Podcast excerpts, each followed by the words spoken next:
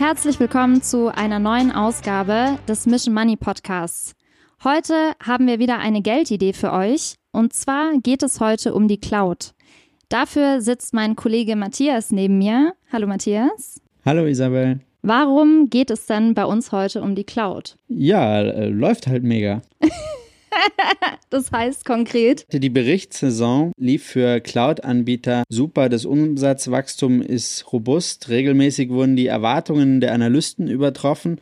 Und wenn man sieht, was Rechenzentren gerade in die Kapazitäten investieren, dann kann man schon von einem bevorstehenden Nachfrageboom ausgehen.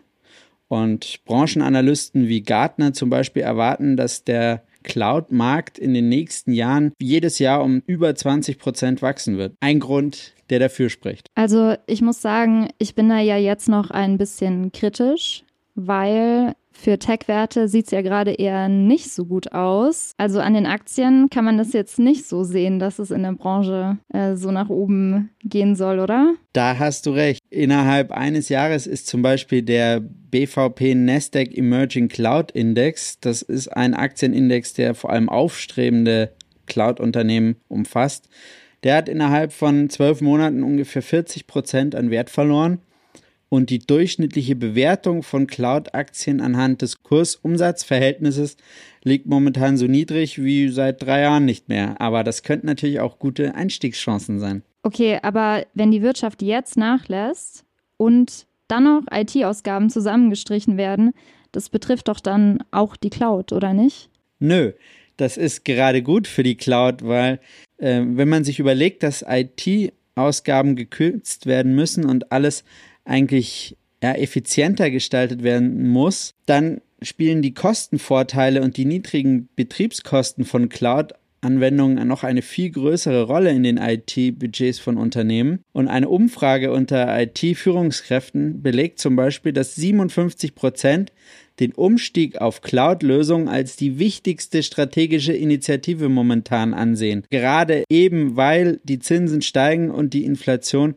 gestiegen ist und die Wirtschaft so ein bisschen unsicherer geworden ist, gehen die Unternehmen erst recht in die Cloud, anstatt sich selber teure IT-Lösungen anzuschaffen. Experten erwarten daher, dass Cloud-Lösungen im Bereich Unternehmenssoftware bis 2025 einen Anteil von mehr als 50 Prozent ausmachen könnten und 2030 sogar mehr als 80 Prozent. Deswegen würde ich sagen, ungeachtet aller kurzfristigen Marktpreisbewegungen, die richtige Cloud-Wachstumsstory, die liegt erst noch vor uns. Aber reicht es denn, um den Bärenmarkt zu beenden? Naja, wenn man sich zum Beispiel das Wachstum der Cloud-Sparten der großen äh, Tech-Giganten ansieht, also nur ein Beispiel Amazons AWS, das Flaggschiff der Cloud-Imperien, da ist der Umsatz im ersten Quartal um 37 Prozent auf 18,4 Milliarden Dollar gewachsen und damit erzielte Amazon nur mit seiner Cloud-Sparte 67 Milliarden Dollar an immer wiederkehrenden Erlösen innerhalb von nur zwölf Monaten. Und bei Microsoft Azure und Google Cloud sieht es ganz ähnlich aus. Also man muss sagen, selbst für die Tech-Giganten ist die Cloud inzwischen wirklich eine Gelddruckmaschine geworden. Ein weiterer Punkt, an dem man die Wachstumsdynamik erkennen kann, sind natürlich diese Rechenzentren. Mhm. Da ist ein Beispiel Nvidia, der führende Anbieter für GPUs für solche Hochleistungsrechner. Und der hat in diesem Segment seinen, seinen Umsatz im Jahresvergleich sogar um 83 Prozent steigern können. Und insgesamt erreichte der Cloud-Markt im ersten Quartal ein Volumen von 126 Milliarden Dollar und damit immerhin 26 Prozent mehr als im Vorjahr. Okay, gibt es denn da neue Trends, die das Ganze noch beschleunigen könnten? Ja, ein zusätzlicher Katalysator dürfte sicherlich Homeoffice sein mhm. und auch Online-Unterricht, dann Gaming und natürlich das Metaverse, was für die Cloud ein neues Milliardenbusiness werden könnte. Mhm. Aber auch Cybersicherheit zum Beispiel, also Datenspeicher extern auf hochverschlüsselten Cloud-Servern ist für Unternehmen viel günstiger, als selber für Datensicherheit auf den eigenen Rechnern zu sorgen. Mhm. Und Google hat das zum Beispiel auch erkannt und möchte ein Cybersicherheitsunternehmen für 5,4 Milliarden Dollar übernehmen. Also da sieht man, dass in diesem Cloud-Bereich auch noch ganz schön viel für Übernahmen gezahlt werden. Also da ist richtig Action. Mm, Action. ähm, wie groß glaubst du denn, kann das Thema werden? Ja, eine kleine eine Beispielrechnung. Mhm. Experten schätzen das mögliche globale Marktvolumen für Cloud ungefähr auf 4 Billionen Dollar. Mhm. Und dieses Jahr sollen ungefähr 500 Milliarden Dollar für Cloud-Anwendungen ausgegeben werden. Und wenn man sich die zwei Zahlen hernimmt, dann wäre das Marktpotenzial momentan zu weniger als 15 Prozent genutzt. Also das würde für ordentlich Wachstumsspielraum sprechen. Mhm. So, jetzt hast du uns ja schon ein bisschen Geschmack auf die Cloud gemacht. Aber wenn ich jetzt investieren möchte, was würdest du mir da empfehlen? ETF? ETF kann man natürlich immer machen. Mhm. Gerade in so einem Segment, wo man schon davon ausgehen kann, wegen der hohen Volatilität und da auch viele neue Player am Markt sind, dass es vielleicht den einen oder anderen komplett zerlegt. Mhm. Also Beispiele für ETFs wären zum Beispiel von Hahn gibt es ein Cloud Technology ETF oder von Global X gibt es den Cloud Computing ETF. Von Wisdom Tree gibt es einen Cloud Computing ETF und von First Trust gibt es auch einen Cloud Computing ETF. Also einfach nach den Namen googeln oder wir können auch ISIN in den Show Notes verlinken. Und wie sieht es aus mit Einzelaktien? Was würdest du, hast du da einen äh, Favoriten? Sehr spannend persönlich finde ich das Snowflake. Mhm. Also kurz dazu, was die eigentlich machen. Die Snowflake Software arbeitet so wie eine Art Staubsauger.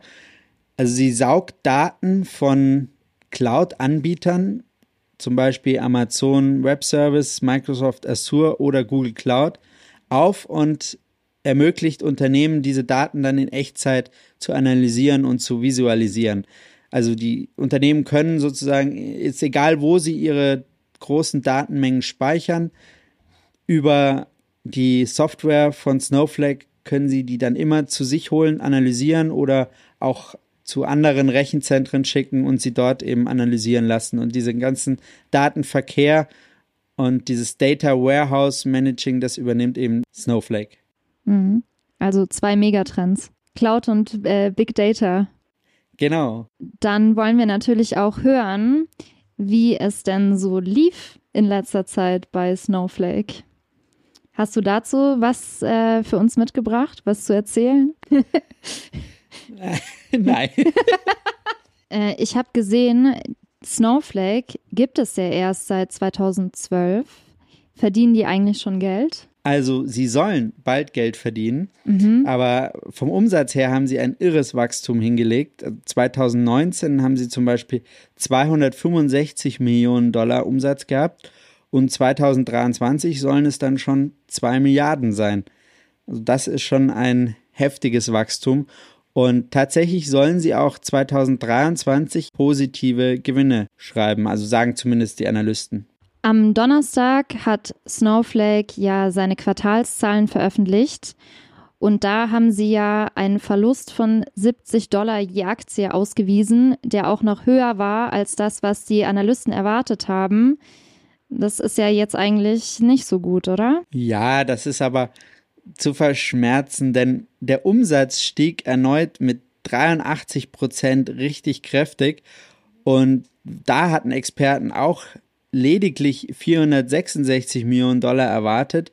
Und was vor allem für Snowflake wichtig ist, im Vorfeld hieß es ja, die Unternehmen werden jetzt im Zuge der makroökonomischen Unsicherheiten ihre Ausgaben senken und das wird eben Snowflake so belasten und wahrscheinlich kriegen sie auch weniger Kunden und die Wachstumsstory war so ein bisschen in Frage gestellt, aber nichts da. Die Zahl der Kunden legte sogar deutlich stärker zu, als die Analysten prognostiziert hatten. Und bei Bloomberg hieß es dann auch äh, prompt, dass die Zahlen zeigen, dass eben Snowflake nicht davon getroffen wurde, dass IT-Ausgaben gekürzt wurden in dem Mhm. Bereich, sondern ganz im Gegenteil, dass sie eben stärker wachsen konnten, als eigentlich erwartet worden war. Okay, aber wenn ich mir jetzt das Kurs-Umsatz-Verhältnis so anschaue, dann ist das ja schon relativ hoch. Das stimmt, das ist stattlich. Aber für ein Unternehmen, das in so einem gigantisch wachsenden Markt unterwegs ist und Bruttomargen von über 70 Prozent hat und auch noch enorme Wachstumsraten bietet und was Snowflake auch hat, einen positiven Cashflow, kann man schon argumentieren, dass das akzeptabel ist. In, vor allem in dem Bereich Tech ist das ja eher Normalität, so hohe Bewertungen. Mhm. Wie schätzt du eigentlich die Risiken von Snowflake ein? Also beziehungsweise die Risiken für ein Investment? Also Snowflake hat einen Schönheitsfehler, das muss man zugestehen. Mhm.